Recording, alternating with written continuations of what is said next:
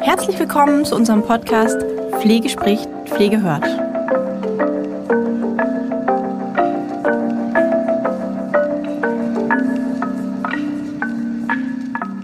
Hallo und herzlich willkommen zu unserer heutigen Podcast-Folge von Pflege spricht, Pflege hört.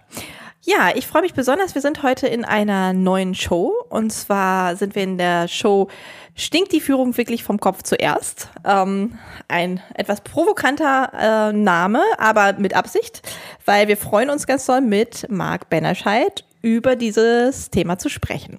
Hallo Marc, ich freue mich, dass du heute da bist. Ja, vielen lieben Dank. Hallo. Magst du dich nochmal vorstellen? Wer bist du? Was machst du? Einige kennen dich wahrscheinlich schon ähm, von Mark Herlauf, aber vielleicht magst du ein bisschen was über dich erzählen. Sehr gerne. Ja, ich bin Marc Bennerscheid. Ich lebe in Köln und ich bin Krankenpfleger. Ich bin seit 1994 in der Pflege und äh, habe so ganz viele verschiedene Etappen äh, durchgemacht, wie man das vielleicht so kennt von einigen Menschen ähm, und war äh, auch in Führungspositionen in, in Pflegediensten irgendwann und habe ähm, 2004 für mich entschieden, dass ich so keine Lust mehr habe, angestellt zu arbeiten und habe einen eigenen Pflegedienst gegründet.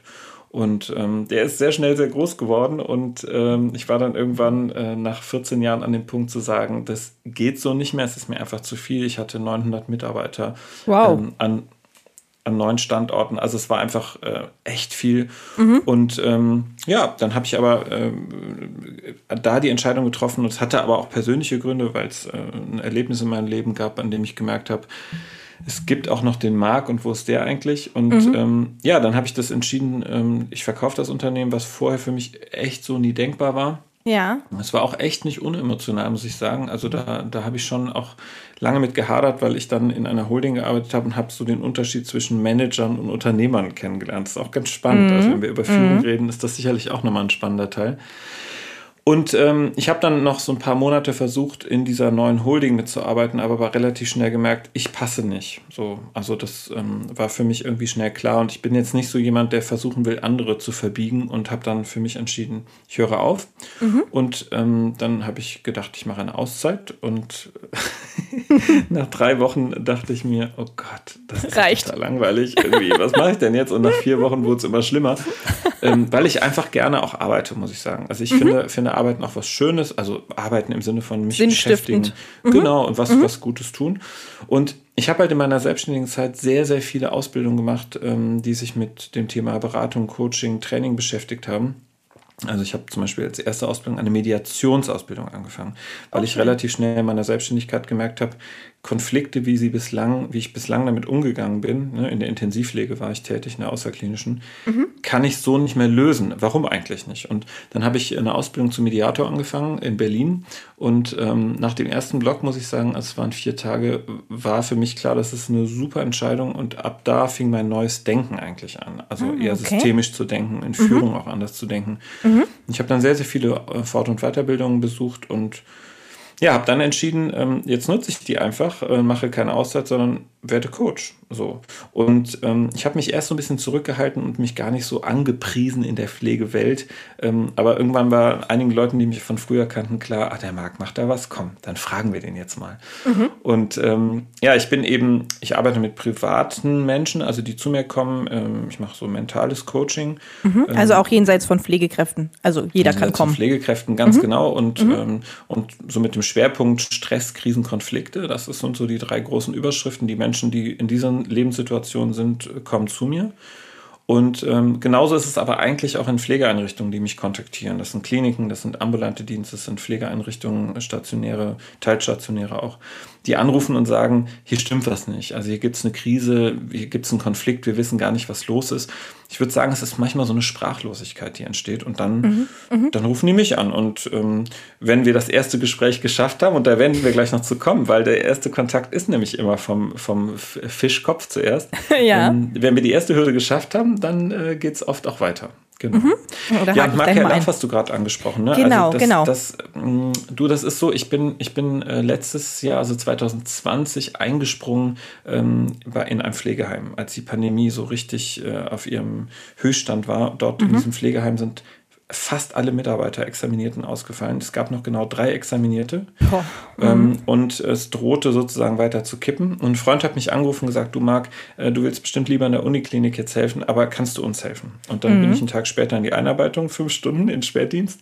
Und ab dem Folgetag habe ich dann einen Spätdienst nach dem anderen gemacht. Ähm, mhm. Nämlich so lange, bis peu à peu Mitarbeiter aus der Quarantäne zurück konnten. Oh wow, ja. Und das war eine sehr, sehr tolle, sage ich ganz bewusst, Zeit für mich. Aber natürlich war es auch eine mega harte Zeit, weil ich hatte jeden Tag einen Todesfall bei den mhm. Bewohnern. Oh, eine ja. Kollegin ist auch tatsächlich mit Anfang 50 an Corona dort gestorben. Oh, okay. Also es war schon schon eine harte. Mm, äh, ja, es war nicht mhm. unheikel. So, also insofern habe ich auch so ein bisschen das Problem, wenn Menschen immer sagen, Corona ist doch gar nicht so schlimm, weil ich es auf eine andere Art natürlich erlebt habe. Und das so geht es ja vielen Pflegekräften auch. Ne? Mm, Aber es war für mich eine tolle Initialzündung, weil ich wieder so gemerkt habe, oh, ich bin an der Basis, das ist so ein guter Beruf. Warum du magst zeigt Pflege. das eigentlich keiner? Mm. Ja, ja, ja, warum ja. zeigt das keiner? Das, was wir alle sehen, und das ist natürlich auch berechtigt, also die, die, die negativen Seiten zu sehen, das äh, will das gar nicht schönreden. Ne? Wir müssen äh, dafür sorgen, dass die Zustände in der Pflege sich weiter noch verbessern. Ja, auch wenn schon viel, glaube ich, passiert ist. Aber ähm, mir war es ein Anliegen zu sagen, komm, ich zeig das schön. Und dann dachte ich, Marc, ne, bin ich. Liebe, finde ich, äh, ist, ist nichts Verkehrtes, ist was Gutes, also eher im Sinne von liebevoll und gefühlvoll, mhm. emotional. Und ähm, äh, Care eben diesen Begriff mit reinzunehmen für die, für die Pflege. Und ja. so ist Marc Care Love entstanden. Und ich habe mir dann Einrichtung gesucht und habe die besucht und habe gesagt, ich möchte Pflegekräfte begleiten, einen Tag, die sagen, ich habe einen Beruf, den besten Job der Welt sozusagen und ich liebe den und ich will das zeigen. Mhm. Hast du, kannst du was erzählen zu der Auswahl? Warum hast du die Pflegedienst ähm, oder die Pflegeeinrichtung ähm, ausgesucht, die du ausgesucht hast? Mhm. Du, ich habe mir überlegt, wenn ich das Format aufbaue, wie mache ich das? Und ich, ich hatte so überlegt, warum gehe ich nicht ähm, immer thematisch an ein Vorurteil ran und überlege, wie die Gesellschaft oder vielleicht sogar auch wir intern in der Pflege ähm, Vorurteile haben best bestimmten Bereichen gegenüber. Mhm. Und so habe ich quasi versucht, erstmal das Thema zu definieren und dann die Einrichtung zum Thema. Mhm. Ähm, und so habe ich also ich selber habe ein großes Problem damit gehabt, äh, mir vorzustellen, wie es ist, wenn man todkranke Kinder pflegt. Und dann bin ich ähm, als erstes in der ersten Folge in das Kinderhaus nach Vier gegangen und durfte dort die Alicia, eine Kinderkrankenschwester, ähm, begleiten einen Tag, die mir an diesem Tag gezeigt hat, dass man auch Kinder gut versorgen kann, auch wenn man weiß, dass sie sterben werden ähm, und man auch traurig sein darf, wenn sie sterben, aber dass der Schwerpunkt dieser Arbeit viel stärker darauf liegt, das Jetzt, den Tag jetzt zu genießen und den Tag jetzt so zu gestalten, als wäre es der letzte. Und für mhm. dieses Kind in diesem Moment das Beste rauszuholen. Mhm. Und wenn das Kind gestorben ist, eben traurig sein zu dürfen, klar ist das ja immer so, aber eben auch rückblicken zu können und zu sagen, was habe ich auch für wunderbare Momente mit diesem Kind erlebt. Und ist es jetzt vielleicht auch gut für das Kind gewesen, ja, mhm. zu gehen. Mhm. Und das finde ich eine, also sie ist Anfang 20, ne? Das finde ich eine mega Haltung und absolut irre, echt. Ja. Also die ist ja. beeindruckend und äh, wir sind immer noch auch in Kontakt. Und so haben sich die Folgen weiter aufgebaut. Ich war dann danach in Folge 2 bei einem ambulanten Dienst, der ein Arbeitszeitmodell hat, in dem Mitarbeiter ähm, selber sagen, wie sie arbeiten wollen und das Unternehmen sich sozusagen danach ausrichtet in seinem Angebot. Ne? Mhm. Ähm, oder ich war in der Psychiatrie, weil ähm, ja, wir alle haben Vorurteile zur Psychiatrie. Ne? Da sind halt die Verrückten, das ist alles dunkel und komisch und da äh, schreien alle nur rum. Und so, wie ist das denn eigentlich in der Psychiatrie? Ja. Ähm, oder in einem Heim, ja, wie, wie Altenheim, da, da wischt man halt nur den Hintern ab. So. Und so habe ich halt die Folgen ähm, gedreht und äh, das war für mich einfach eine echt schöne Erfahrung, ähm, auch in der Notaufnahme so zu erleben, was, was bedeutet eigentlich die Arbeit in der Notaufnahme und der Stress und was sind das für Menschen, die diesen Job machen und die haben mich alle extrem begeistert und mhm. sag mal, diese Liebe, die sie zu diesem Beruf gezeigt haben, ja, ich finde, es ist wertvoll und wichtig, das weiter zu zeigen. Ich bin auch gerade in Gesprächen dazu, dass ich dieses Format weiterführen kann mit Sponsoren, weil das ist so nicht finanzierbar. Mm, Glaube ich. Mm. ist ja auch professionell geht, gedreht, ne? Hast du das professionell ja, drehen lassen? Mm, ja. Das sieht man ja, ja auch in den, in den Folgen, dass das sehr, ja, sehr gute Qualität auch hat und so. Mm. Du, das war mir aber wichtig, weil ich dachte, also wir müssen jetzt nicht äh, auch noch die Pflege äh, in so einem schrottigen Format zeigen. Ja, ne? ja, also ja, das finde ich total wirklich gut. hochwertig. Genau, genau. ja, das, das, das, ist auch sehr spürbar. Das fand ich total toll, weil es ja auch alles so Grenzthemen sind. Also es sind auch alles ja. so meine Themen. Also ich habe auch lange in der Psychiatrie gearbeitet und ähm, ja, habe auch eben da Kontakte und weiß, äh, wie, wie das da ist. Und also alle, alle Themen, ja. ja. auch Hospiz und so. Und deswegen hat mich das auch sehr berührt. Und ich glaube, dass es auch vielen so geht, die die Folgen sehen, dass sie sich dann doch irgendwie nochmal anders gesehen fühlen in ihrem Beruf. Und ich denke, es war ja auch dein, auch dein Ansinnen, ne? Nicht, nicht nur zu sagen, die Gesellschaft irgendwie, sondern auch einfach so, dass derjenige, der, den du da begleitest quasi, ja, der hat ja auch nochmal ein ganz anderes Feeling dann dadurch. Ja, genau so ist es. Und es ist, das ist so, ich habe also wirklich eine einzige unangenehme Nachricht zugeschickt bekommen. Oh, okay, das, damit kann man leben, gutes, oder? Muss nicht immer ein gutes Zeichen sein, weil eigentlich Reibung ja auch nicht nur schlecht ist. Nee, aber ähm, ansonsten habe ich nur positive Rückmeldungen bekommen. Und zwar ja. genauso, wie du es gesagt hast, von vielen ja. Menschen, die Kollegen und Kolleginnen von uns sind und die sich ja. gefreut haben, dass ihr Beruf oder unser Beruf so gezeigt, wie wir da gezeigt wird, hochwertig, ehrlich, ja. transparent, nicht ja. geschönt, ne, sondern nee, genau. mir war es jetzt ja. nicht wichtig, da irgendeine so Blase zu bauen, sondern sagt mir einfach, wie es ist, auch mit den traurigen Momenten. Genau. Ähm, aber ich habe auch von Angehörigen, zum Beispiel nach der Kinderfolge haben sich Angehörige gemeldet, ähm, Eltern, die gesagt haben, das ist so schön, dass gezeigt wird, wo unsere Kinder sind. Ähm, mhm. ne, dass die sichtbar werden, diese Kinder. Ähm, oder auch in der Psychiatrie war das eben auch so, dass, dass mich danach viele Menschen angeschrieben haben mit Depressionen. Das war eine Station für Menschen mit Depressionen, wo ich ja. war. Und Angsterkrankungen. Ähm, äh, und da habe ich auch viele schöne, schöne Nachrichten bekommen. Das hat mich so gefreut, es berührt mich dann auch sehr, weil ich denke, ja, okay, wenn ihr eine Bühne hattet, ist das doch toll. Und ja. zu zeigen, das ist normal und man kann auch was tun und ähm, ist auch ein guter Arbeitsbereich, finde ich. Ja, absolut, absolut. Und ist, ich finde es auch einfach in Bezug auf unsere Auszubildenden, auf unsere zukünftigen Auszubildenden toll, das Format. Ähm, also auch die, die eben schon angefangen haben, weil es auch einfach nochmal Dinge aufzeigt, ja, die häufig so, ja, verloren gehen. Auch mhm. so im normalen Alltag, ne? Ja, absolut. Du, und wenn alles gut geht, ich muss mir selber die Daumen dafür drücken, äh, dann hoffe ich sehr, mit. dass ich, ja genau, dass, dass, dass der Sponsor jetzt zusagt, weil dann äh, kommen nächstes Jahr jede Woche eine Folge raus. Oh wow. Wir wollen tatsächlich 52 Folgen dann produzieren. Ähm, das wird sich allerdings komplett um den außerklinischen Projekt. Bereich drehen. Ne? Ja, okay. Ähm, was aber, finde ich, total okay ist, weil die leiden natürlich, muss man sagen, unter der Generalistik in stärkerem Maße, ne, wie man jetzt ja. langsam feststellt, weil natürlich die Entscheidung pro Klinik stärker wird ne, ja. durch die Generalistik. Ähm, aber wir haben einfach auch nach der Klinik im außerklinischen Bereich extrem viele Menschen, die gepflegt werden müssen. Und du weißt es auch, 180.000 bis 2030, äh, ja. Ja. das ist nicht unheikel.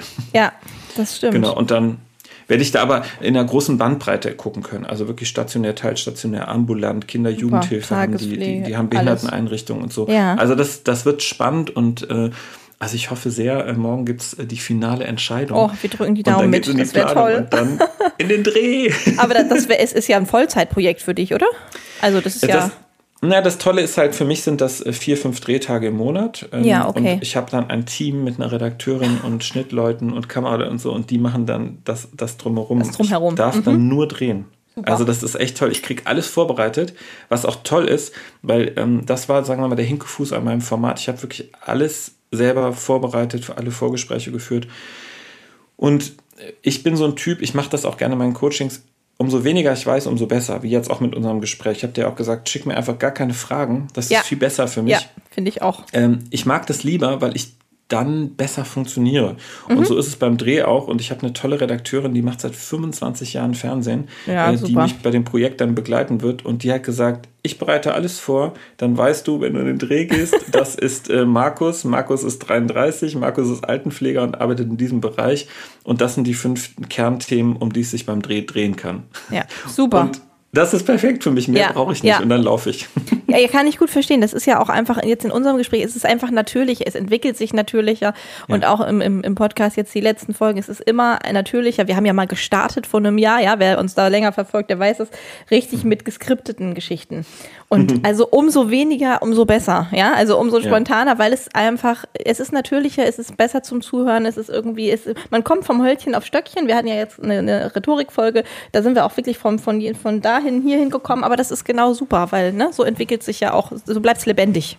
Ja, absolut. Ja, mag ich. Also insofern, ich bin ganz gespannt, was wir jetzt noch, was wir noch alles in der, in der heutigen Folge besprechen werden. Ich ja, und auch in den nächsten vier. Also ich bin, Juhu. ich freue mich drauf. Super. Also Mark Kelloff haben wir jetzt gehört, genau. Mhm. Und ja. du machst ja, Coaching machst du auch, hast du gesagt. Ja. Und ähm, Einrichtungen rufen dich ja auch an, wenn es so um mhm. Konflikte, Krisen und so weiter geht. Wir wollen ja so ein bisschen hin zum Führungsthema und zu unseren stinkenden Führungskräften. Das hast du wunderschön gesagt. Das, oh, das war sehr provokant, ja.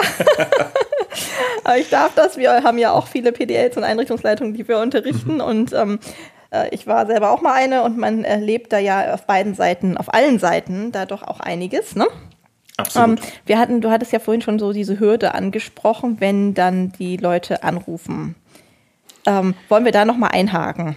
Ja, sehr, sehr, sehr gerne. Also es ist wirklich so, ich, und ich bin da ja ganz bei dir, ich war ja auch lange Führungskraft ähm, angestellt, aber eben auch als Unternehmer und Geschäftsführer und Inhaber und was man dann so irgendwie alles ist, also die verschiedenen Rollen und Hüte. Mhm. Und ähm, deswegen komme ich eigentlich auch darauf, ähm, dass ich mir schon traue zu sagen, natürlich macht es Sinn, am Kopf wirklich zuerst zu gucken. Das ist natürlich so ein Spruch, den, den lässt man gern mal los und so stinkt am Kopf zuerst. Erfahrungsgemäß macht es aber Sinn, tatsächlich beim Kopf auch zuerst zu gucken. Und wenn dann ähm, mich Einrichtungsleitungen, Pflegedirektoren aus Kliniken oder wer auch immer anrufen, dann ähm, führen wir in der Regel fast immer ein Gespräch, in dem es dann heißt von dem Anrufer, ja, da gibt es ein Problem, die Station X oder der Bereich Y oder so, mhm. da funktioniert es irgendwie nicht und da läuft es nicht richtig. Und, ähm, und klar, durch Corona muss man sagen, ist es auch in vielen Bereichen schlimmer geworden. Ja, mhm. das, das, dieses berühmte Klar. Brennglas, das wir aus vielen Bereichen kennen. Ja. Ähm, und dann sagen die immer, können Sie vielleicht kommen und mit denen arbeiten? So nach dem Motto, machen Sie doch mal wieder machen alles. Machen Sie mal gut. was. Ja. Genau, machen Sie doch was, dass am Ende alles wieder läuft wie vorher. So, ne? Ja. Auch wenn es vorher vielleicht gar nicht gut lief. Und ähm, das finde ich erstmal natürlich toll, dass Sie mir das zutrauen. Ähm, aber so einfach ist es natürlich nicht. Und in der Regel ist das erste Gespräch am Telefon für mich insofern ganz wichtig, ähm, weil ich denen eben ganz viele Fragen dann erstmal stelle. Mhm. Und die meisten Fragen drehen sich für mich immer darum, dass ich sie frage, was sagen die Menschen denn, wie geht es denen denn, wie mhm. erleben sie die denn, in welchen Gesprächen sind sie denn mit denen und so weiter. Und ehrlicherweise muss man sagen, dass 80 Prozent meiner Anrufer, Entscheideranrufer, mir darauf keine Antwort geben können. Mhm. Da kommen eher nur so Worthülsen, ja. weil sie in der Regel gar keine Idee haben, ja, was die Leute beschäftigt, weil sie sich zum Teil auch wirklich verstecken und gar nicht mehr dort blicken lassen. Also mhm. manchmal wirklich auch physisch gar nicht mehr anwesend sind. Ja. Und das ist natürlich ein Problem. Ja. Und ich, also ich bin da immer sehr mutig und ich habe mir auch vorgenommen, ich mache nur Jobs, auf die ich Lust habe. Äh, und das tue ich auch tatsächlich so. Mhm. Und deswegen bin ich immer sehr gnadenlos und ehrlich in dem ersten Telefonat und sage dann meistens, okay, ich mache das gerne, aber nur, wenn wir beide anfangen. Ja. Also wenn Sie bereit ja. sind zu gucken, was los ist und Sie mitmachen, und dann sage ich nämlich meistens immer, Sie wissen ja, ne, der Kopf äh, ne, vom Fisch stinkt zuerst, sagt man so, mhm. kann sein, muss aber gar nicht bei Ihnen sein. Aber ich brauche die Bereitschaft, dass Sie mitmachen. Wenn Sie das wollen, bin ich sofort da, dann machen wir alles. Ähm, wenn nicht, bin ich nicht der Richtige für Sie. Das finde ich jetzt und total spannend. Da muss ich jetzt einmal einhaken. Das ist jetzt vielleicht auch wirklich gleich zu Anfang eine sehr provokante Frage. Aber du hast eben gesagt, ähm, ne, also du, du, redest mit denen und sagst denen auch, okay, der Fisch und so weiter, wie wir gerade gesagt haben. Ähm, kann sein, muss aber gar nicht sein. Und auf diese muss aber gar nicht sein Geschichte würde ich gerne mal ganz kurz eingehen, weil dieses, das, das ist ja sozusagen das unterstützt jetzt, würde nicht unsere These unterstützen, dass es so mhm. ist, ja, weil mhm. du ihnen ja sozusagen, sagst du ihnen das aus taktischen Gründen, ähm, dass es auch sein kann, dass es woanders dran liegt, oder sagst du ihnen das, weil es auch andere Möglichkeiten gibt? Ich sage Ihnen das tatsächlich ehrlich, weil es auch andere Möglichkeiten gibt. Es liegt natürlich nicht immer nur an Führung. Ja, also das ist immer ein Teil und auch ein wichtiger Schlüssel äh, und der ist auch auf jeden Fall immer mit einzubeziehen, finde ich, in einen Coaching-Prozess. Ähm, aber manchmal muss man sagen, hast du auch wirklich, also nehmen wir jetzt mal das Beispiel, du hast eine neue Stationsleitung, mm, die, die äh, auf einer Station anfängt, wo ein Team ist, das schon wirklich sehr lange, sehr intensiv ja. miteinander arbeitet und sehr verhärtete ja. Konflikte über Jahre drin sind. Ja. Und diese Führungskraft versucht und versucht und versucht und auch wirklich mit einem ehrlichen Ansatz und reflektiert sich und macht von mir auch noch Supervision und kommt einfach nicht weiter. So. Das gibt es natürlich auch. Und dann Absolut. ist es natürlich wichtig zu sagen, okay, super Ansatz. Jetzt haben wir nochmal drauf geschaut, ja, da hast du alles Mögliche probiert. Vielleicht gucken wir aber nochmal aus einer ganz anderen Ecke oder Blickwinkel. Aber der nächste Schritt wäre dann natürlich zu sagen, okay, dann lasst uns gemeinsam ins Gespräch gehen. Und das mache ich auch meistens so. Also ich führe in der Regel nicht nur mit Teams alleine Gespräche. Das mache ich mal, aber das finde ich eher nicht hilfreich. Ich bin mhm. sehr für eine offene, transparente Kommunikation, dass alle am Ende auch wissen, da stehen wir. Auch wenn es mal unangenehm wird. Das finde ich total ähm, toll, weil das ist halt. Und deswegen ist das nicht mhm. taktisch, das wollte ich nur sagen, sondern mhm. ich will mhm. denen wirklich ehrlich sagen, mhm. sei bereit. Es kann nämlich mhm. sein, dass du das Problem bist, das sage ich ja. denen ja eigentlich. Ja. Aber das muss doch gar nicht sein. Und kann wenn du aber mir jetzt sein. schon signalisierst, du bist bereit, ist der erste Schritt getan. Super. Mir fiel es nur ein, als ich dir so zugehört habe, weil ich, ich habe selber mal, ähm, war selber mal Einrichtungsleitung ähm, in einer sehr, sage ich mal, fixierten äh, Einrichtung ähm, einer, von, einer, von einer Stadt. Ja, die hatten acht Einrichtungen und eine sozusagen ähm, sollte ich leiten. Und da war eine ähm, sehr fixierte. Achtung, Achtung, liebe Podcast-Hörerinnen und Hörer. Unterbrechen wir für einen Moment unsere laufende Folge. Denn wir haben etwas ganz Besonderes für euch, das perfekt in die Osterzeit passt. Ihr wisst, bei uns gibt's immer einen Grund zu feiern. Und Ostern nutzen wir als perfekte Gelegenheit, um euch, unseren treuen Fans, etwas zurückzugeben. Wir bieten euch satte 15% Rabatt auf alle Anmeldungen zu unseren Weiterbildungsangeboten. Egal ob Online-Kurse, Präsenzseminare oder Fernlehrgänge. Wenn eure Anmeldung bis zum 24. April bei uns eingeht, kommt ihr in den Genuss dieses fantastischen Rabatts. Die einzige Bedingung? Eure Anmeldung muss kreativ verziert sein, mit einem gemalten Osterei oder einem anderen Ostermotiv eurer Wahl. Auf unserer Webseite höher-akademie.de haben wir euch die Aktion noch einmal verlinkt. Springt mit uns gemeinsam in eine Zukunft voller Möglichkeiten, mit Bildung, die bewegt. Lasst uns dieses Osterfest zu einem Startpunkt für neue Wege und Erfolge machen. Frohe Ostern und herzlich willkommen zur Bildung, die eure Welt verändern wird. Deswegen äh, bin ich darauf gekommen, Struktur, die aber auch von der Stadt so gewünscht war mit einer heimlichen Leitung, weil das Haus lange leitungslos mhm. war. Ja? Ähm, mhm. Die Dame hat aber nicht die Qualifikation und hat was, was ganz anderes gemacht. Ähm, und da habe ich drüber nachgedacht, nämlich gerade, dass es tatsächlich ja diese Situationen gibt, ja, wo man reinkommt, man ist transparent, man, ne, wie du gesagt hast, man Code lässt sich mhm. coachen, man macht Supervision, man macht alles Mögliche, ja, aber man kommt in diese Struktur einfach nicht, oder will man vielleicht auch nicht, ja, in diese Struktur mit rein. Ähm, so, die kann man nicht aufbrechen.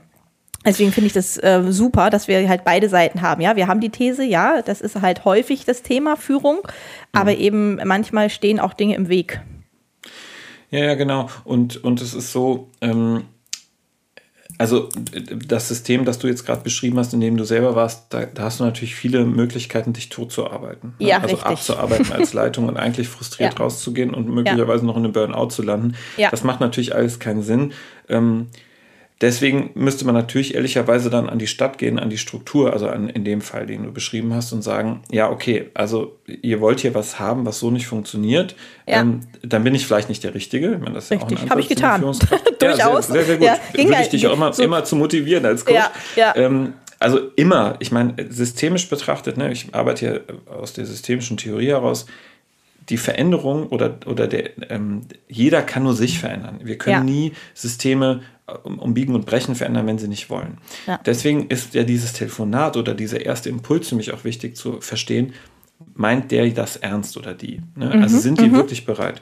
Und es ist auch so, wenn ich das ausspreche, das ist jetzt kein, äh, kein Feuerwerk, was da abgeht am Telefon, sondern es ja. ist dann schon in der Regel sehr viel Schnaufen, mhm. genervt sein, bestimmt mhm. auch ein Rollen nach dem Motto, was bildet der Fatzke sich ein? Ja. Kann alles sein, ist mir aber auch total egal. Ich meine das auch wirklich nicht böse zu denen, sondern ich meine das sehr selbstkritisch, weil ich habe ja. ja selber in der Situation gesteckt. Und ich habe es bislang überlebt, dass zwei gesagt haben, ja, ich melde mich wieder und haben sich auch nicht mehr gemeldet. Ja, ja klar, keine Lust gehabt, auch sich viele, auseinanderzusetzen. Mhm. Mhm. Aber die meisten schlucken, du merkst dann auch wirklich, dass die kämpfen. Mhm. Ich finde auch, dürfen sie auch, finde ich auch gut, weil dann passiert nämlich schon was im Gehirn, ist ganz cool. Ja. Ähm, und dann sagen viele, ja, okay, wir machen es.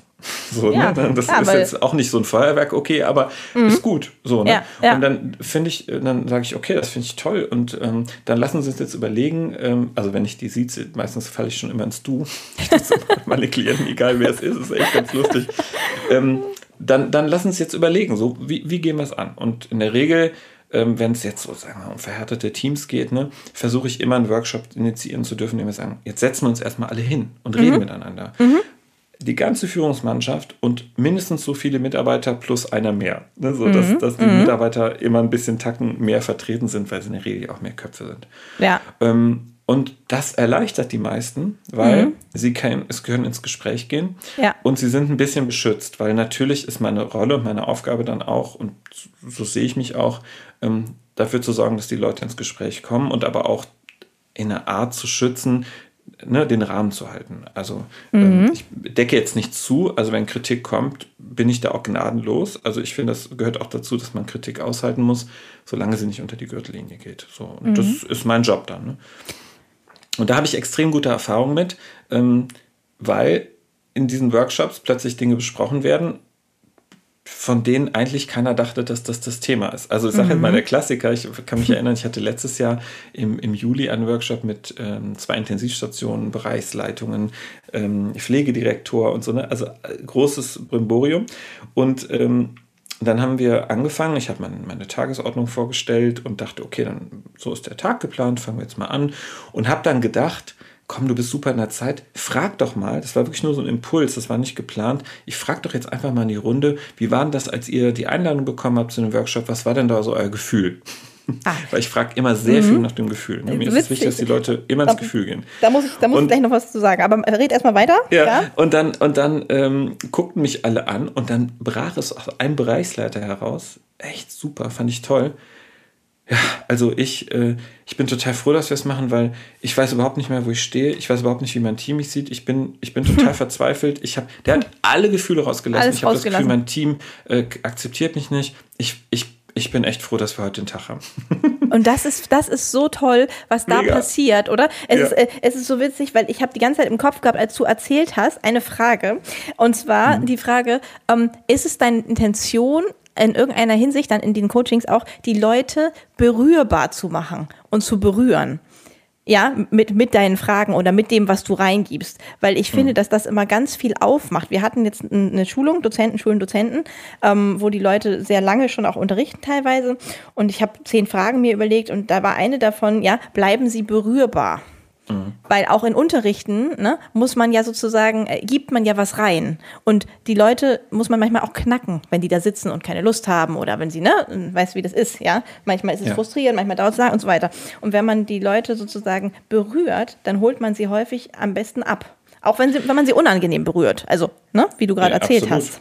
Absolut. Also ich, äh, ich würde sagen, das ist der, der große Kern meiner Arbeit. Also ich, ja. ich empfinde es so, dass, dass das Allerwichtigste ist. Ich möchte die Leute animieren, ins Gefühl zu gehen. Ja. Das ist mir eigentlich wirklich, ich kann, kann gleich noch eine andere Situation erzählen. Ich erzähle die jetzt vielleicht kurz zu Ende. Ja, erzähl, Und bitte. dann kann ich dir von einer ganz anderen Runde erzählen, wo ich mit 18 äh, Pflegedirektoren gearbeitet habe. Also das, äh, ich ahne wo. Nur, wo nur die Ebene oben ist. Ja, ja. mal ab, das ist ganz spannend. okay. Ähm, also es ist so, dass... Ähm, was wollte ich jetzt sagen? Ach genau, der hat das dann gesagt, ne? Und dann dachte ich, okay, ich, mein Programm für heute kippe ich jetzt. Das macht gar keinen Sinn mehr. Ja, Weil ja. der hat was gemacht, was ich eigentlich in zwei Stunden wollte, ne? Oder erhofft habe, was wir, was wir vielleicht mal machen können.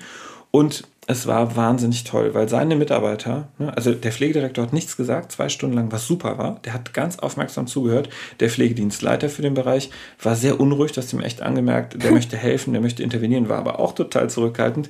Und dann haben also Bereichsleitungen und Mitarbeiter angefangen. Und dann haben die Mitarbeiter gesagt, oh Gott, das, das wussten wir gar nicht, dass es dir so schlecht geht. Also alles, was man sich wünscht, was ja. passiert auf einer ja. menschlichen Ebene, ist aufgegangen. Dann haben die geredet und haben gesagt, nein, aber eigentlich ist es doch so, wir sehen dich so wenig. Wir haben das Gefühl, wir würden dir gerne was abnehmen, aber wir denken, du lässt es uns eigentlich gar nicht machen, so, weil du uns nicht vertraust und eigentlich das lieber selber machen willst. Und wir haben jetzt eigentlich auch gedacht, ja, dann soll er es doch machen und so, ne? Und er hat zugehört und gesagt, ja, aber das will ich doch gar nicht und mir geht es auch immer schlecht und so, ne? Ja. Also sie haben geredet. Richtig und was dann, rausgegangen. Mhm. Ja, genau. Und dann fing die andere Bereichsleitung von einer anderen Intensivstation, das sind zwei Intensivstationen an und hat ähm, ähm, hat, äh, also hat geguckt und dann hat das Team der anderen Bereichsleitung angefangen, auf sie echt einzuballern und zu sagen, die ist nicht da und wir sehen die nicht und ähm, wir haben das Gefühl, die steht nicht hinter uns. Das war richtig hart. Ne? Da lasse ich auch viel zu, weil ich denke, es muss dann auch mal einen Raum raus. geben, dass es raus mhm. kann. Mhm. Ich versuche aber körpersprachlich und auch durch, ich sag mal, Zuwendung ähm, durch Gestik, ja, diesen Menschen, der jetzt wirklich im Kreuzfeuer steht, zu signalisieren, ich bin bei dir es passiert nichts und ich habe es im Blick und ich, ich bin noch hier. Also ich lasse ja. das hier nicht laufen. Ne? Und, ähm, und dann habe ich gesagt, okay, das ist jetzt eine Menge, ne? was denkt ihr denn? Und dann frage ich natürlich nicht sie, was sagst du dazu, um keine Verteidigung zu bekommen, sondern dann versuche ich schnell die Perspektive des anderen, des Vorwerfenden aufzumachen, zu sagen, was denkt ihr denn, wie es ihr jetzt geht, ne, wenn sie das hört? Was denkt ihr denn, warum sie so handelt, wie sie es tut, nach eurer Meinung und so weiter? Also mir ist wichtig, Dialog zu stiften, Dialog anzufeuern, ins Gefühl zu gehen, Perspektiven zu wechseln, also klassische Mediation, würde man schon fast sagen. Ne?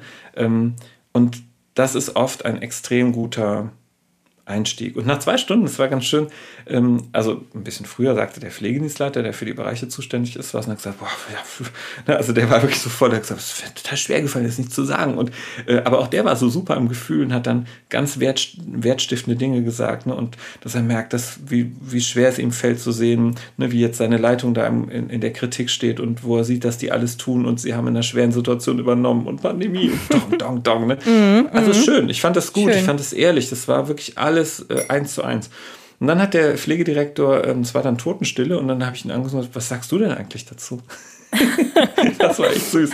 Und dann hat er gesagt, ja, also es ist so, ich bin äh, schockiert und überrascht gleichermaßen. Oh, und dann, und ja. dann habe ich gesagt, ja, dann leg mal los. Sag uns mal, was schockierend und was überraschend ist. Und dann hat er gesagt, also ähm, ich bin zum einen schockiert, dass wir all das nicht gehört haben. Dass mhm. wir als Leitung das nicht wahrgenommen haben, was hier mhm. passiert. Wir oben. Ne? Mhm. Also auch was unsere Leitung betrifft.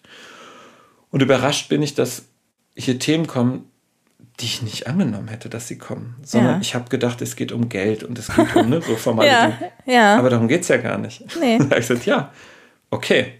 Und dann habe ich die anderen wieder gefragt, wenn er das jetzt hört von ihm. Also wir haben vorher ausgemacht, alle duzen sich an dem Tag für den Arbeitsdu. Ne? Weil ja, das ist okay. mir einfach zu kompliziert, wenn dann ja, eine Sie schwierig. Mm, und so. Ne? Mm. Und dann habe ich gesagt, wenn, wenn, ihr, wenn ihr das hört, was der hm, sagt, was denkt er dann? Ne? Und das war super, weil dann fing die nächste Wertschätzung an zu sagen. Ja, ist erstmal gut zu wissen, dass er das jetzt auch so sagt. Ne? So. Ja. Und die Leitungen, die auch gesagt haben, ja, ich finde es das gut, dass, dass, der jetzt mitkriegt, wie es mir auch geht und wie ich hier ja. und so. Ja. Also du merkst schon, mir ist eigentlich total wichtig, erstmal ins Gefühl zu kommen, so wie du es gesagt hast. Mhm.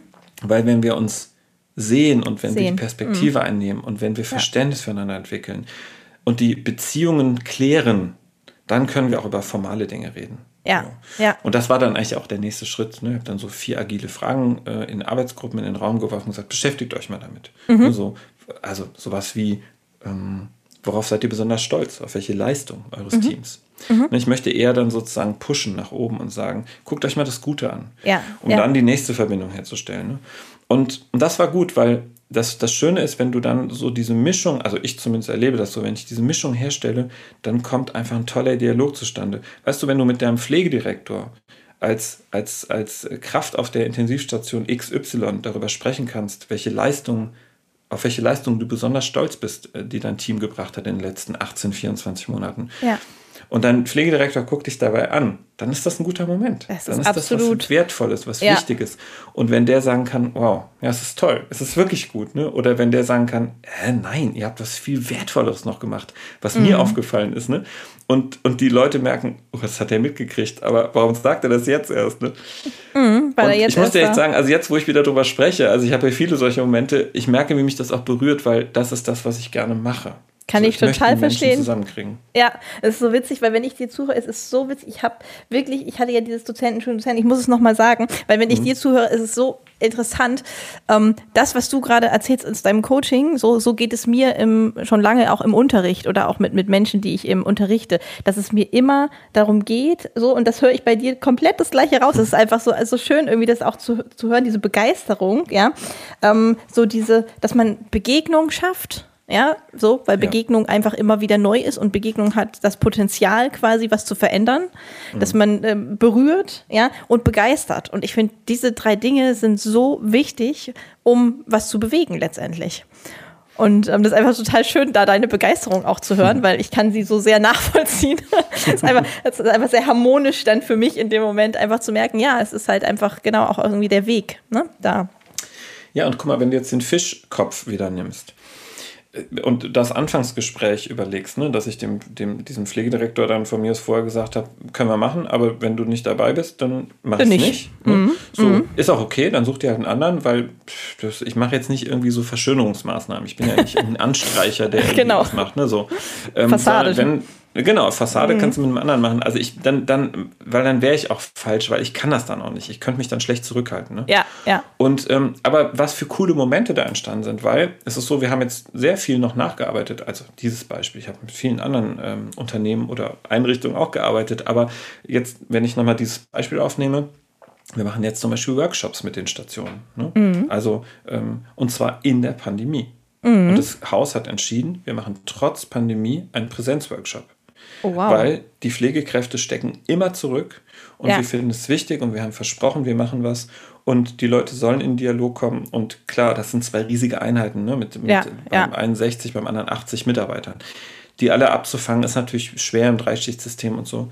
Aber der Ansatz ist gemacht und ähm, es, es wird ernst genommen und die Mitarbeiter bekommen das Signal, wir werden, wir werden gehört. gesehen und, und, gehört. Ich weiß noch, mhm. bei dem ersten Workshop-Tag ähm, habe ich so, was, was, also habe ich auch in die Runde dann gefragt, was, was ist deine Erwartung für heute? Und hat ein Mitarbeiter gesagt, ich möchte, dass wir ein Leuchtturm in unserer Klinik sind. Ich möchte, dass die Menschen sehen, dass wir wieder ins Reden alle kommen hm, und toll. dass wir strahlen. So. Ja, ja. Und da dachte ich, ja, pff, irre. Ne? Ja, so, toll. Und ich, ja, und ich sah den Pflegedienstleiter wieder sitzen ne? und er hatte schon Pipi in den Augen und so. Ja. Das ist toll. Das, das sind die Momente, die es einfach braucht. Wir brauchen, wir brauchen Verbindung zueinander, wir brauchen Menschlichkeit, wir brauchen das Gefühl von, ähm, wir dürfen Konflikte auch mal aussprechen, wir können sie aber auch beenden und bereinigen. Ja. Haben wir auch in einem Workshop gehabt. Ne? Das ist wirklich, äh, habe ich das ganze Programm, was ich vorbereitet habe, mittags umgeschmissen und gesagt, ihr sagt was, was, glaube ich, eine hohe Bedeutung hat. Es gibt hier Gruppen auf eurer Station.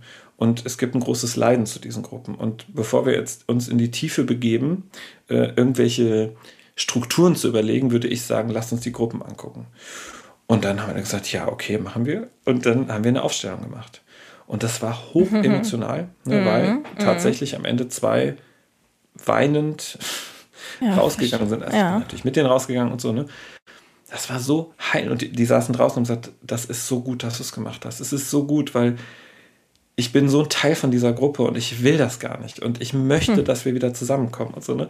Und das ist einfach so, ach, es ist so, es berührt mich wirklich jedes Mal. Ich denke, ja was, ja. was können Dinge bewirken, wenn man miteinander redet, wenn man den Mut hat, Ehrlich auch als zu Führungskraft zu sagen, sag mir, sagt's mir, ich, ich krieg's vielleicht auch gerade nicht mit, ich bin bereit, an mir zu arbeiten. Ja. Und insofern ja, es stinkt oben, wenn du nicht bereit bist. Das muss man ganz ehrlich sagen. Wenn du dich nicht bewegst und nicht sagst, ich gucke erstmal bei mir als Führungskraft, dann würde ich sagen, nimmt der Gestank gehörig zu. Ja, das kann man sich ja auch als Bild gut vorstellen, ne? Letztendlich mhm. eigentlich, weil wenn man selber sich nicht aufmacht, ja, sondern das alles sozusagen in sich verschließt und nicht hinguckt, ja, da sammelt sich dann einfach ja auch so viel Mist, so viel mhm. ungute Dinge, ja, das muss ja stinken, quasi. Absolut. Ja, absolut. Was nicht in Bewegung ist, fängt ist, irgendwann fängt an zu stinken. stinken. Ja, absolut. Und da haben wir es wieder mit der Begegnung und der Bewegung, ja, die muss, äh, muss kommen. So. Absolut. Ähm, erzähl noch mal, du hast eben angedeutet von den, von den nur Führungskräften. Mhm. Das war spannend, genau. Es war ein Kreis, also mit Pflegedirektoren Pflegedirektoren, ich sage jetzt mal das, was man in der Klinik sozusagen aus pflegerischer Sicht ganz oben natürlich sieht. Ähm, ich bin da angefragt worden, auch tatsächlich über Mark Love, ob ich einen Vortrag halten könnte. Und als dann klar war, der Vortrag soll von 9 bis 16 Uhr gehen, ich gesagt, das ist aber kein Vortrag mehr. Ich würde sagen, wir machen einen Workshop. Ja? Mhm, mhm, und ähm, also einen Vortrag mache ich nicht. So, ich mache auch wenig Vorträge, weil ich das sehr langweilig finde. So, mhm. ähm, ich mache das, wenn überhaupt, zum Thema Stress und wie können wir vielleicht mental sozusagen wirken. Das finde ich da kann man mit einem Vortrag was machen, aber jetzt irgendwie zur Motivation in der Pflege einen Vortrag mm, finde ich total mm, langweilig. Mm, so was soll ich denn erzählen? Ne? Ja. Ähm, und dann habe ich gesagt, wir können doch einen Workshop machen, wenn das nur Pflegedirektoren sind, die kommen äh, zweimal im Jahr zusammen. Wie wäre es denn, wenn wir mit denen einen Aufstellungstag machen? Die sollen Fälle mitbringen und wo sie wirklich sich sozusagen die Zähne dran ausbeißen und nicht ja. weiterkommen. Und wir gucken gemeinsam, ob wir einen anderen Weg finden. Tolle Idee. Und dann hat er gesagt, okay, machen wir. Und ähm, man muss sich vorstellen, bislang war es immer so, die haben zwei Tage Klausur und dann sitzen die wirklich die ganze Zeit zusammen ja. und, äh, und haben Formalien und was gibt es da im Krankenhausgesetz neu und was braucht man im mhm. Infektionsschutzgesetz und so. Ne? Also sehr drüsch. Sehr, dr ja. sehr drüsch, genau, wie man hier im Rheinland sagt. Und dann kam also der Marc und hat gesagt, so, wir arbeiten jetzt anders. Und also erstmal war die Gruppe ich finde per se schon sehr offen, aber du hast halt auch zum Beispiel gemerkt, da waren so, so drei, vier Männer, ne, mm, so schon, mm. die schon sehr, sehr lange auf ihren Positionen sind. Einer tatsächlich auch vom Ruhestand, die am Anfang sehr laut waren in der Runde. Ne? So, ähm, ich habe so gedacht, was, was, was ist hier los? Und ich dachte, komm, ist egal, die, die sind vielleicht jetzt auch ein bisschen verunsichert. Ne? Ich will denen ja auch nichts Böses, sondern wir gucken uns Fälle an. Und Es war so, dass wir fünf Fälle an dem Tag uns angeguckt haben, also alle auch aufgestellt haben, ne? Ja. also systemisch aufgestellt haben. Und ähm, nach der ersten Ausstellung war sehr viel Ruhe im Raum. Also es war echt ganz cool, weil keiner dachte, dass das sozusagen ein Ansatz sein könnte, weil ähm, es ging um die Frage, äh, wir gucken aber in der, in der Pandemie sehr stark auf die Intensivstationen, die alle völlig überlastet sind. Ja. Aber was ist eigentlich mit den ganzen Peripherstationen, die alle runterfahren mussten? und, und die ganzen, oder wirklich fast alle dieser, dieser Direktoren haben gesagt, wir haben ein massives Problem, weil die Mitarbeiter nicht mehr hochfahren wollen auf Normallevel. Ah, okay. Das war echt spannend, ne? Ja. Und ich war auch echt, äh, also ich, ich habe schon auch so innerlich gerudert und dachte, ja, spannend, was ist denn da jetzt, jetzt passiert, ne? Mhm, und ich glaube, die sind wirklich aus dieser Jahr, jahrelangen, jahrzehntelangen Erschöpfung plötzlich in so einen Modus gekommen, in dem sie erkannt haben, ach, es, es geht auch mal Geht anders. auch anders. Mhm. Ähm, so, und jetzt, wo ist denn jetzt eigentlich die goldene Mitte? Und natürlich haben alle Direktoren immer die Kaufleute im Hintergrund, im Nacken, die sagen, ja, Betten, Klar. Betten, Betten. Ne? Ja, also von ja. wegen hier Personaluntergrenzen. Ja. Aber das Spannende war, dass ähm, bis auf eine Teilnehmerin tatsächlich, das ist echt ganz spannend, die sich sehr gewehrt hat, also die, die auch mich dann immer so angegangen ist. Ja, das ist also, hm, wirkt ja alles nicht und so. Aber du merktest so, der andere Kreis war auch irgendwann schon genervt und dachte, ja, pff, du musst bei dir gerade was tun, ne? Ja, weil sie, sie. Mhm. merkte eigentlich, sie will sich nicht bewegen. Ist auch okay, muss sie ja für mich nicht. Ne? Es ist ja sozusagen, der Kreis war jetzt auch wirklich ein anderer. Ähm, aber das Schöne war, diese, diese Menschen, viele von denen sind dann auf mich zugekommen, die, die schon sehr, sehr lange im Job sind, und haben gesagt, Marc, sag mal, äh, kommst du auch nach, ne? sehr weit im Norden, äh, Ja. auch, du auch zu mir kommen? Also, es ist, ist schon nochmal ein anderer, ist ganz cool, nochmal anders Ja. hinzugucken und so. Ne? Und da habe ich gesagt, und das ist es doch. Ne? Ja. Wenn, wenn, wenn das sozusagen funktioniert, dass sich Menschen in diesen, sag mal, im Top-Management, ne, im Kopf vom Fisch bewegen kann, neu Ja. zu denken, dann bin ich erstmal glücklich und denke, ja, dann ist ein großer Schritt getan. Und die haben das getan. Ne, Eine, eine Pflegedirektorin hat mich auch angerufen, die hat gesagt, du, ich habe einen Veränderungsprozess, klar kann ich das machen, aber ich will dich dabei haben. Toll. Weil ich denke, wir brauchen eine emotionale Seite und irgendwie glaube ich, du tust uns da gut, so Ja. uns da zu begleiten. ja. Ja, finde ich mega, finde ich gut. Ne? Und dann ist doch echt viel geschafft. Ne? Absolut, total. Also da ist ähm, genau dieses Thema, was wir, es ist einfach super, wie sich das entwickelt hat jetzt mit, wir sind gleich in den Fisch, also gleich an Kopf, Total. gleich, gleich an Kopf gegangen quasi, ne? Ja. Ich habe, ich habe, äh, hab, hab, das ist echt lustig, jetzt fällt mir immer mehr ein, weil ich habe zu Mark Love auch eine Anfrage bekommen von einem Träger, die haben ambulante Dienste, stationäre Einrichtungen, also Heime und so weiter. Ja. Und riefen mich an und sagten, ja, und wir wollen vielleicht was machen und Motivation. Also es fängt dann meistens Motivation. immer so ein bisschen harmlos an. Ne? Ja, Mhm. so. ähm, und dann habe ich gesagt, ja, wir können uns doch treffen. Das war die Personalentwicklerin und der Geschäftsführer. Ja. Und ähm, großer Laden. Und dann haben wir also gezoomt und das war ganz spannend. Und dann erzählten die so und dann war eigentlich relativ schnell klar, ähm, der Geschäftsführer, der eine sehr wichtige emotionale Rolle im Unternehmen immer hatte, Ja. ähm, so ein bisschen eine Vaterfigur, und das meine ich jetzt nicht, äh, möchte ich jetzt nicht so in diesem familiären Kontext sehen, sondern Ja. dass man es vielleicht vergleichen kann, zu sagen, ah, der, ist schon, der ist schon wichtig, so auch Ja. emotional wichtig. Ne? Der hat halt totalen Bock auf noch was Neues machen und hier noch wachsen und so. Ist mir sehr sympathisch, kann ich verstehen. Ja. Der wollte sich aber dann im Zuge dessen weiter rausziehen, weil Ah. er es natürlich nicht alles unter einen Hut bekommen hat. Okay. Und, und es war für mich so in einem Gespräch relativ schnell hörbar, der ist nicht mehr spürbar für die Leute. Mhm, Also entwickelte sich das Gespräch in eine ganz andere Richtung, weil ich dann irgendwann gesagt habe, also ich glaube, Sie müssen nochmal überlegen, wie sichtbar Sie bleiben wollen und ob Sie das, was Sie an Rolle hatten, noch füllen wollen oder nicht, weil eigentlich Ja. machen Sie das nicht mehr. Aber sind Sie sich über die Konsequenzen bewusst und haben Sie eine Idee, warum vielleicht so viel Unruhe ist und warum auch die Führungskräfte unruhig werden, weil sie sind für die ja auch weniger sichtbar.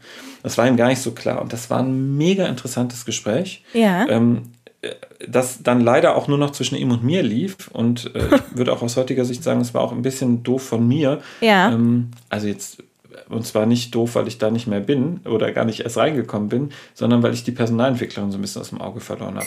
Ja. Und ich glaube, da habe ich auch einen Fehler gemacht, äh, weil, ich sie ja, links liegen lassen habe ich sie nicht, aber es war klar, er braucht jetzt dringend Hilfe, ja. weil er ist, um ihn dreht sich im Laden. Und wenn er fokussiert. so einen Mhm. massiven äh, Rollenwechsel vollziehen will, Mhm. wirkt sich das systemisch in der Organisation aus.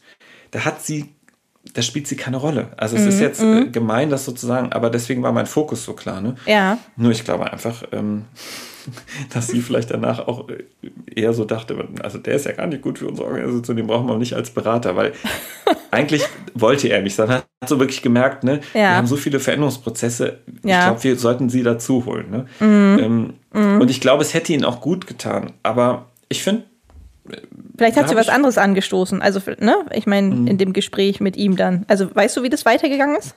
Nein. Nein. Ich habe dann auch wirklich nochmal hingeschrieben, habe nur gefragt, ich wollte einfach nur nachfragen, wie es Ihnen geht, ne, so wie der Stand ist. Ähm, auch nicht mit der Option, wann wollen Sie mich denn nochmal einladen? Das, das war nicht der Punkt. Aber da kam gar nichts. Und das ist eher ungewöhnlich. So. Und Mhm. ich glaube, es hat wirklich was damit zu tun, ich habe denen echt so sehr auf die Füße getreten. Ja, Also- aber manchmal braucht man ja genau das. Ne? Manchmal muss man auch genau. das ist ja, Ja. manchmal ist ja immer meine Taktik, wenn gar nichts mehr geht, das ist auch wieder aus dem pädagogischen Bereich, ist dann ja auch wirklich manchmal die Pro Pro Provokation. Ne? Ja, ja. Ähm, weil das auch genau wie Berührung immer irgendwas in Bewegung, auch wenn es manchmal unangenehm ist und in, vielleicht auch nicht in die Richtung geht, die ich jetzt gerade möchte.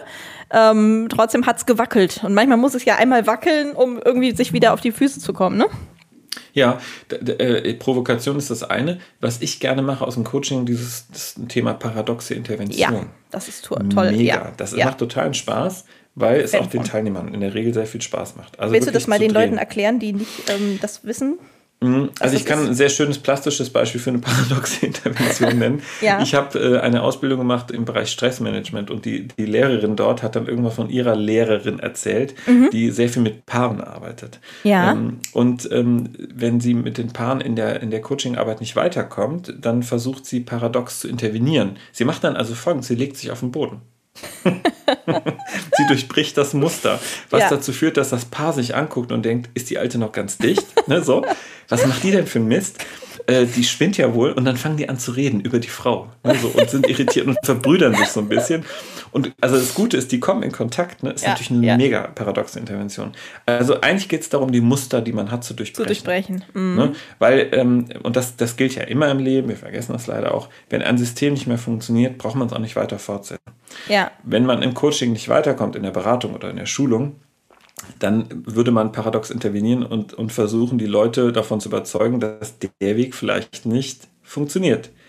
Wenn sie es aber nicht tun, dann muss man ein bisschen stärker intervenieren, paradox halt. Und das kann man eben brechen. Ne? So, also ich sage immer, man muss dadurch brechen. Also wenn zum Beispiel Eltern zu mir kommen, ne? die, die dann immer so wollen jetzt mit ihren Kindern erstmal arbeiten im Coaching und sagen, ja, das können wir machen, aber erstmal fangen wir bei ihnen an, das ist auch Ja, vom Kopf zuerst. genau. Ne? Ja, ja, es ist ja Wollte ich vorhin auch schon so. vergleichen. Und das ist in der Therapie ja auch so mit Kindern, ja. Die, Total, Die, das lässt man ja auch ne? nicht ohne, ohne die Eltern kommen. Das ist ja das Wichtigste Genau. überhaupt. Ja. Genau, also Kinder eher stärken und Eltern erstmal zurechtruckeln, ist ja oft das Thema. Sage Ja. ich auch sehr selbstkritisch, bin auch Papa von zwei Kindern. Ja, ich auch. Äh, in der Pubertät, also ich äh, kann ein Lied davon singen. Mhm. Ja. Nein, aber ähm, dann, dann sage ich Eltern immer ganz oft, okay, fang doch erstmal an, das Muster zu durchbrechen. Zum Beispiel, nimm doch mal die Matratze ne, vom Kind und leg sie in die andere Seite des Raums. Dass das Kind aus seinem Muster kommt. Du Mhm. vielleicht auch. Oder setzt euch doch am Esstisch mal anders und nicht mal auf eure gewohnten Plätze. Ja. Oder gestaltet doch den Abend mal neu. So, dass, dass man sozusagen aus dem System ein bisschen rausgeschleudert wird ähm, und sich neu justieren muss. Und das kann einfach einen guten Wechsel am Platz sein. Und so mache ich es dann eben auch in Teams, ne? dass ich äh, schon auch überlege, wie kann ich die motivieren, ein Muster zu durchbrechen. Also habe zum Beispiel mit, mit einem Team gearbeitet, da ging es um die Frage, die Teamsitzungen sind, ja, wie haben die das genannt? Spröde, es wird nicht das gesagt, was eigentlich dran ist. Unterschwellig ist es immer so ein bisschen aggressiv. Mhm, Okay. Und dann habe ich zu denen gesagt, okay, ihr seid wirklich viele Leute, es klappt vielleicht so auch nicht. Man könnte ja zum Beispiel sagen, man, man nimmt mal ein anderes Format für die Teamsitzung. Ihr trefft euch alle und macht ein Fishbowl, also ein paar Ja. Leute aus dem Ja. Gesamtkreis in die Mitte setzen und die diskutieren mal das Thema aus, sodass man etwas, Mhm. etwas dichter, äh, äh, und ich bin großer Fishbowl-Fan, also du wüsstest, wie oft ich einen Fishbowl Mhm. Mache. Ja. So, ne? Eine Möglichkeit. Oder äh, eine andere, die wir dann überlegt hatten, ich hatte Luftballons dabei. Ja. Habe ich jetzt immer dabei, nachdem ich einen Kongress äh, äh, besucht habe, um meine mentalen Coaching-Fähigkeiten zu erweitern. Ah, und okay. ähm, habe dann, hab dann Luftballons aufgepustet, dass immer paarweise Luftballon da war und habe gesagt, nehmt mal jeder, jedes Paar einen Luftballon, titscht die mal zwischen euch hin und her und redet mal über das, was euch so richtig ankotzt. also was so richtig ätzend ist. Ne? Ja. Weil es hilft wahnsinnig, dass man sozusagen damit beschäftigt ist, diesen Ballon hin und her zu titschen, weil das Gehirn ist in Bewegung. Also zum einen stehen wir, es ist in Bewegung, die Augen bewegen sich hin und her. Das ist so ne, wie im EMDR. Also Ja, man sorgt dafür, ich. dass die Amygdala in Bewegung kommt. Und es wird Stress abgebaut. Klingt völlig absurd, funktioniert aber. Es ist total irre. bestimmt du total hast gut, irgendwann oder? nach drei Minuten hatte ich eine lachende Meute, die erst sehr angespannt und ernst war zu einem Thema. Ähm, und die auf einmal ganz lustig und bewegt waren und die dann von sich aus auch gesagt haben, ach, vielleicht sollten wir mal Luftballons auf der Station haben oder wir nehmen Handschuhe und wenn es so Themen gibt, machen wir das einfach. Dann blasen mal, wir die oder? auf und schießen die Ja. hin und her. Ja. Ja, mach Ja, doch, ist doch gut. super, ne? Ja. Und, und das sind so Kleinigkeiten, die oft funktionieren. Ähm, sowas gebe ich gern mit. Ne? Und das ist für mich eine sehr starke paradoxe Intervention, einfach rauszukommen aus dem normalen Muster und Mhm. was Neues zu probieren.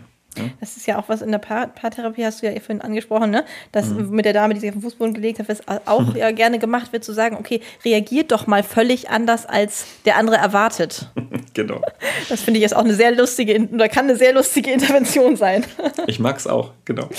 Das Reflecting Team ist ja im Prinzip auch sowas, ne? Also wo quasi, wenn du, wenn du zu zweit moderierst ähm, und an einem Punkt bist, wo du merkst, du kommst nicht weiter, dich dann ne, an, das, äh, an das Plenum wendest und sagst, Entschuldigung, wir müssen uns mal kurz austauschen als Kollegen. ähm, äh, äh, äh, ne? Wir brauchen mal gerade ein paar Minuten. Dann sind natürlich alle mega gespannt, was du machst, und dann redest du mit deinem Co. über die Gruppe und über die Themen und so. Ja, und an dem Punkt, ich weiß jetzt auch nicht genau, wo die da stehen und was ist eigentlich das Problem? Hast du eine Idee, was, was da, wie wir da weitermachen können und so? Weil natürlich passiert Folgendes, dass die hören natürlich total aufmerksam zu und denken, ey, die reden Äh, über uns, die das gibt's ja gar nicht, ne? ähm, da fang, fängt schon Dialog unter denen an, da wird Ja. rumgemurmelt und Co. Ja. Ne? Und sie werden eingebunden, ernsthaft Transparenz in den Prozess, ohne dass ich ihnen sagen muss, also ich glaube, sie haben das und das Problem und da ist ein Knackpunkt. Das sage ich damit nämlich nicht, sondern ich rede mit meinem Co-Moderator oder wenn es keinen gibt, mit der Führungskraft oder mit einem Teilnehmer und sage, darf ich mich mit dir mal austauschen? Ich brauche mal gerade einen Partner für mich. Ähm, und gehe in einen echten Austausch mit meinem Gefühl, mit meiner Wahrnehmung und nicht mit so einer Bewertung, ihr seid so. Ja. Und das ist ein großer. Unterschied. Ne? Mache ich total gerne. Das ist auch super. Das mögen die auch. Finde ich gut. Also es gibt einfach so wahnsinnig viele schöne Dinge, mit denen man Menschen ins Reden bringen kann. Und das mache ich echt gern. Das finde ich total toll. Da sind wir ganz d'accord. Das finde Ja. ich, finde ich so, äh, finde ich total faszinierend ähm, und total schön, weil ich finde, ähm, ich weiß nicht, ob dir das auch so geht, aber ich finde es immer schön, wenn man Menschen trifft, ähm, die da irgendwie, also diese Intention von, von, von berühren und, und begeistern und da irgendwie so, so einfach die Idee haben, was in Bewegung bringen zu wollen, ohne da dran rum zu manipulieren oder wirklich einfach diese Transparenz schaffen. Wenn ich, ähm, wenn es, ich hatte am Anfang relativ viele Einzel-Podcasts, also ohne Interviewpartner, ne, wo es einfach darum ging, um, um über was zu reden, so, ähm, mit dem Thera- Thema Führung tatsächlich. Und ähm, da gibt es für mich immer so drei Worte, die da ganz, äh, ganz wichtig waren. Und darunter ist auf jeden Fall Klarheit, Transparenz und Struktur. Und ich Ja. finde, das sind einfach so, so die Dinge, die, die ganz, ganz wichtig sind. Und ich finde, Transparenz ist da eins der wichtigsten, weil das hat einfach diese, diese Offenheit und dieses, okay, wo wollen wir alle hin? Ja, wir wollen doch eigentlich gemeinsam hin. Warum arbeiten wir denn gegeneinander? So, das, das finde ich, das bringt einfach ganz, ganz, ganz viel. Absolut. Und weißt du, das, das ist, darum geht es eigentlich. Also ich finde, du hast total recht. Klarheit, Transparenz, also vor allen Dingen Transparenz ist insofern total wichtig, weil ähm, ich muss erstmal eine Transparenz zu mir selber herstellen. Und das versuche ich eigentlich auch den Leuten immer klar zu machen, also den Führungskräften auch klar zu machen. Was ist denn eigentlich deine Idee von Führung? Ja. Das ist etwas, ich habe gestern noch mit einer Führungskraft gearbeitet, auf der mittleren Ebene, jetzt nicht in der, auf einer Top-Ebene, mh, die wirklich massive Probleme mit ihrem Team hat. Das Team, ich habe mit denen gemeinsam gearbeitet, mit Team und Leitung, und das Team hat also wirklich weinend da gesessen. Mhm. Die sind völlig verzweifelt, weil diese Führungskraft keine Emotion zeigt. Und wirklich keine. Ich, Mhm. Keine. Mhm. ich habe sowas noch nie erlebt. ähm, es ist wirklich knallhart, die geht drüber hinweg. Die sagt dann auch wirklich Dinge, wo du denkst, pff, äh, das, also ich kann das manchmal gar nicht so genau sagen, wie ich das finde, aber es ist wirklich sehr speziell. Und ähm, ich habe aber gestern mit der Führungskraft dann alleine gearbeitet und ähm, habe sie gefragt, sag mal, was macht dir Spaß an Führung? Was macht dich eigentlich glücklich? Warum machst du das? Ja. Und, und das ist das Problem, da gibt es gar keinen Zugang zu. Es gibt oft nur so eine Funktionsidee. Und das ist, das ist für mich auch so ein Rollenverständnis. Also ähm, ich finde, das, deswegen komme ich darauf, Transparenz gehört, also Transparenz heißt nicht nur, ich, ich kommuniziere klar oder ich sage, was ist, sondern dazu gehört auch, dass ich mit mir erstmal in Transparenz komme und sage, Wer bin ich denn eigentlich? Was ist denn mein Bild von Führung? Was mhm. macht mir denn in Führung Spaß? Was waren denn meine Führungsvorbilder, die mir gut getan haben, aber wo es vielleicht auch nicht so toll war? Mhm. Aber das ist und ja dann, häufig der Punkt. Das ist ja häufig das große ja. Problem, ne? Genau. Und in welchem Kontext führe ich eigentlich hier? Also, ja. was sind eigentlich die ja. Werte dieses Unternehmens, in dem ich tätig bin? Und das in Einklang zu bringen, ist schon muss man ja auch sagen, nicht ganz einfach. Und wenn du im Top-Management arbeitest, muss man ja ehrlicherweise auch sagen, umso mehr Führungskräfte du selber führen musst, umso schwieriger wird es ja auch. Mhm. Weil die Botschaft, also alle gucken zu dir nach oben.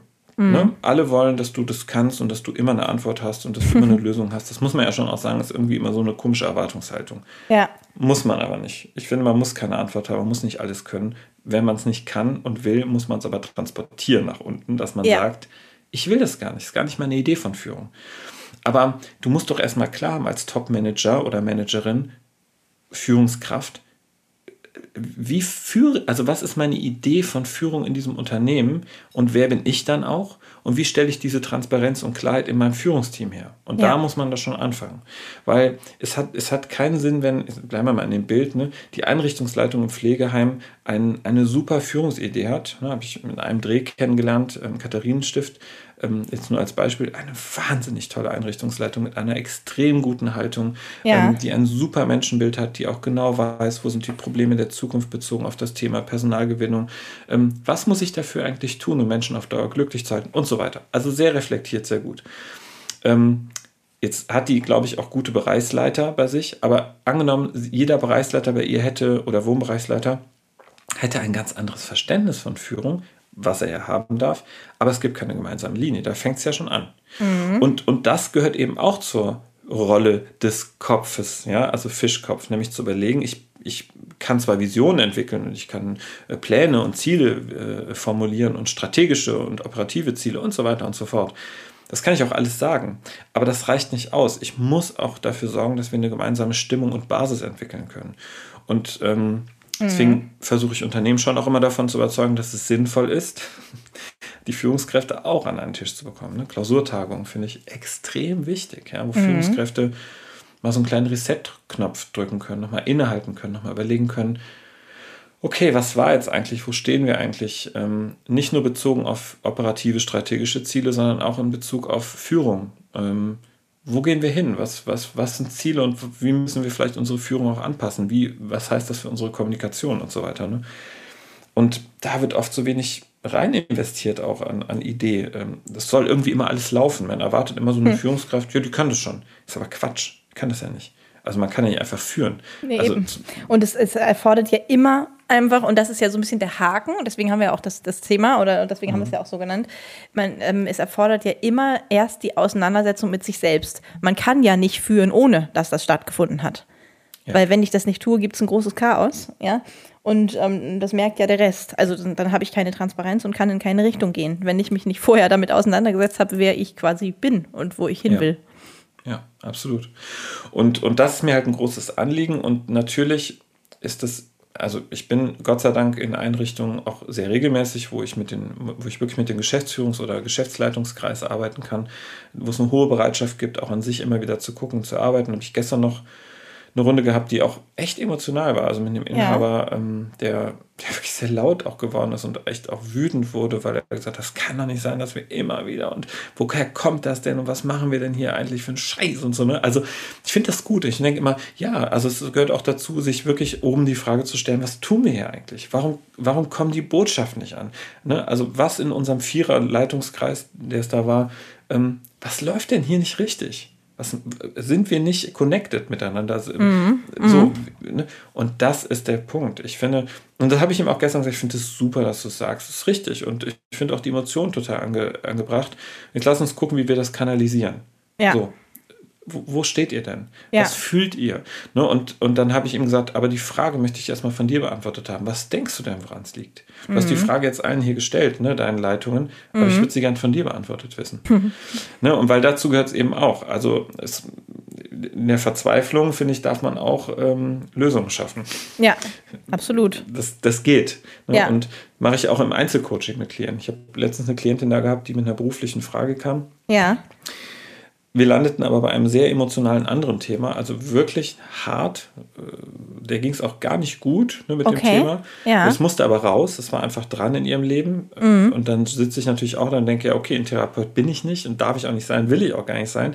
Aber die Frau jetzt hier sitzen zu lassen, macht auch keinen Sinn. Kann ich auch nicht, Also mhm. arbeiten wir dran. Ne? Und ähm, nach anderthalb Stunden, also ich mache immer die ersten Termine anderthalb Stunden, ähm, die letzten zehn Minuten habe ich gesagt, okay, und jetzt gucken wir auf den Ausgang. Du hast eine berufliche Frage mitgebracht und ich möchte, dass wir uns damit jetzt nochmal zehn Minuten beschäftigen.